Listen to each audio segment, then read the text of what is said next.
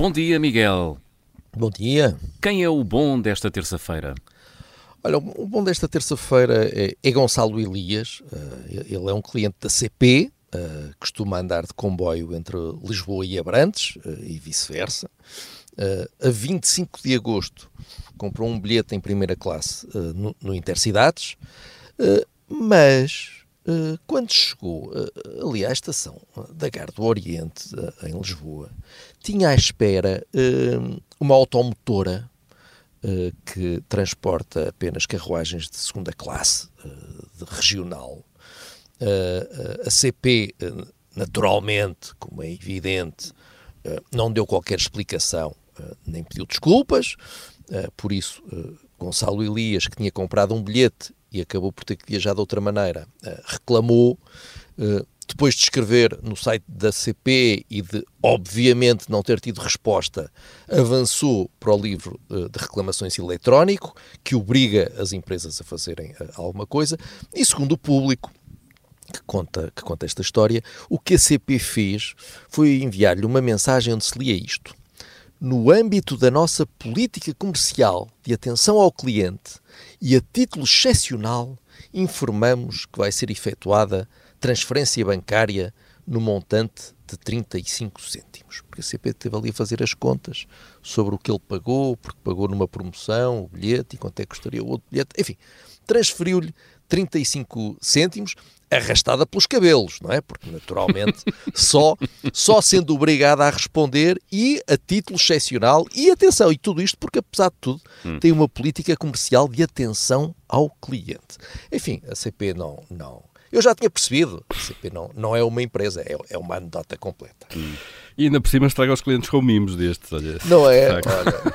Dia destes até, e, até massagens nos ombros vão dar enquanto viajam na CP. É, ainda dizem que as pessoas estão a fugir para, para, para, as viagens de, de, de caminhonete e tal. Nada disso, por amor de Deus. Alguém vai deitar fora 35 cêntimos. Portanto, a diferença entre um Intercidades e uma automotora é 35 cêntimos. Não, porque o, o bilhete foi o, o, bilhete do Intercidades foi numa promoção, foi comprado numa. Ah. Mas enfim, o ponto, o ponto aqui é, primeiro, a dificuldade. Em, uh, bom, antes de tudo mais, a forma como a CP muda o serviço que presta às pessoas, a falta de esclarecimentos e de, e de, de desculpas, a dificuldade em falar com a empresa e depois a magnanimidade dos 35 cêntimos. É, é tudo bom. Olha, vamos ao mal desta terça-feira. Quem é, Miguel? Vamos ao mal. Olha, o mal, o mal é Luís Montenegro. Uh, o líder do PSD foi ontem entrevistado na, na TV e na CNN e, e, e, não fez tudo mal, atenção, ele, uh, longe disso, uh, alertou para os perigos do congelamento das rendas, o que, o que mostra a capacidade de resistir ao populismo de esquerda e de, e de direita que anda por aí. admitiu que precisa de tempo para conseguir convencer os eleitores e depois subir nas sondagens, o que mostra humildade e, e, mostra também, para usar uma palavra da moda, uh, resiliência.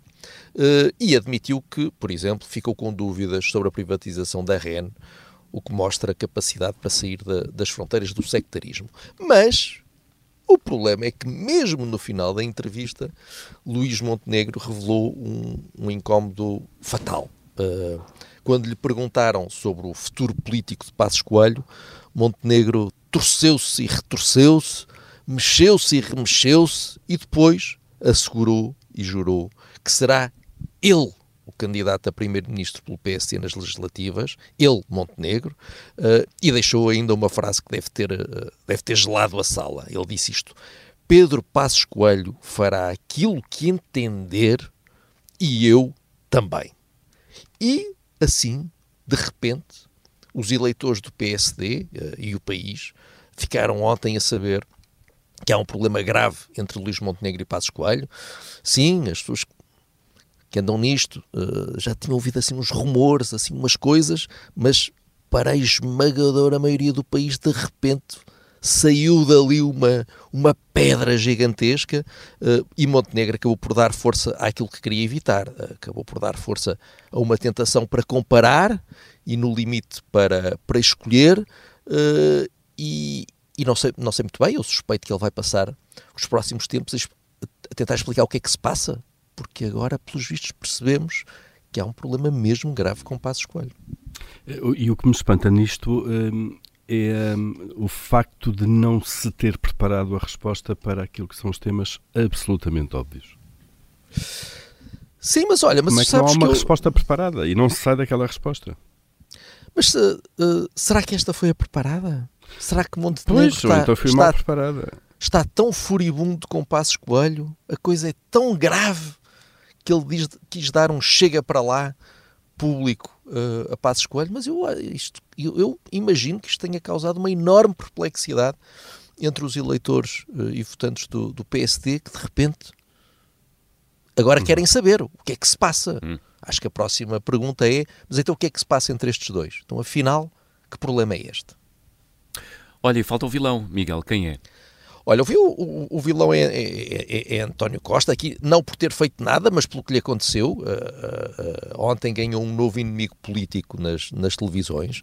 Uh, no seu primeiro programa de comentário na SIC Notícias, Pedro Nuno Santos afirmou que não será oposição ao governo e não será um porta-voz do governo, e depois passou 40 minutos a cumprir esta última promessa e a esquecer a, a primeira.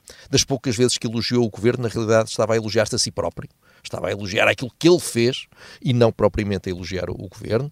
Ele criticou uh, uh, uh, António Costa por não ter reduzido o, o valor das prestações das casas através de um, de um, ataque ao que disse serem os lucros caídos do céu dos bancos. Enfim, ataque, a expressão é, é, é minha avisou que qualquer redução do IRS no próximo orçamento deve ser feita com muita cautela porque quem paga esse imposto são os que têm mais dinheiro.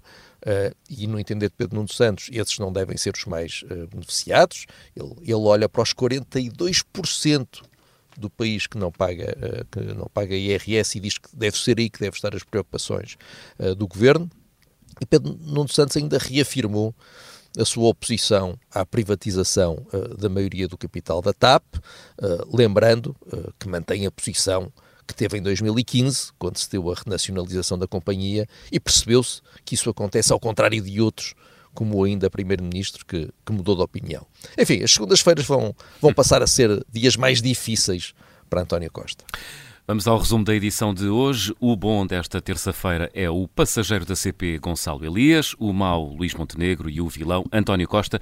Foram estas as escolhas do Miguel Pinheiro na Rádio Observador.